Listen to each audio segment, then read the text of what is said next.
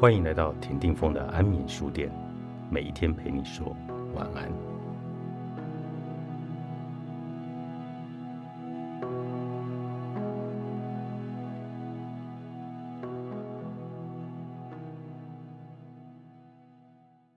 在整个生命和心理成长的过程里，我们要保持对自己的觉知，对世界的体察，保持一颗清醒、光明、柔软的心。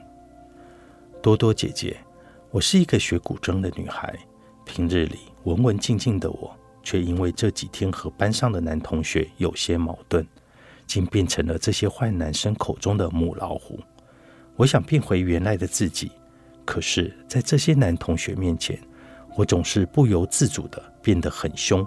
我很烦恼，一个烦恼的女孩杨凡。亲爱的杨凡，你好啊。你知道吗？我们总是通过两种方式认识自己，从而形成自我意识。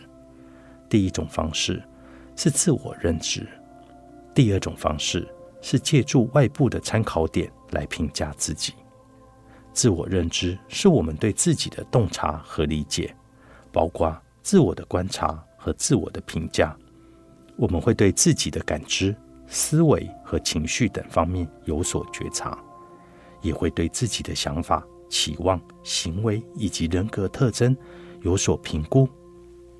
为了能够完整而客观地进行自我的认识，我们需要跟自己好好的相处，陪伴他、倾听他、观察他，还要鼓励他，也要规劝他，做他最亲密无间的朋友。同时，我们也会通过外部的世界来认识自己，例如通过与他人的比较。他人所做出的评语、集体的价值观与自我价值观之间的对比等等，总体来说，就是通过自己与外在世界相处的关系来确立自己的位置。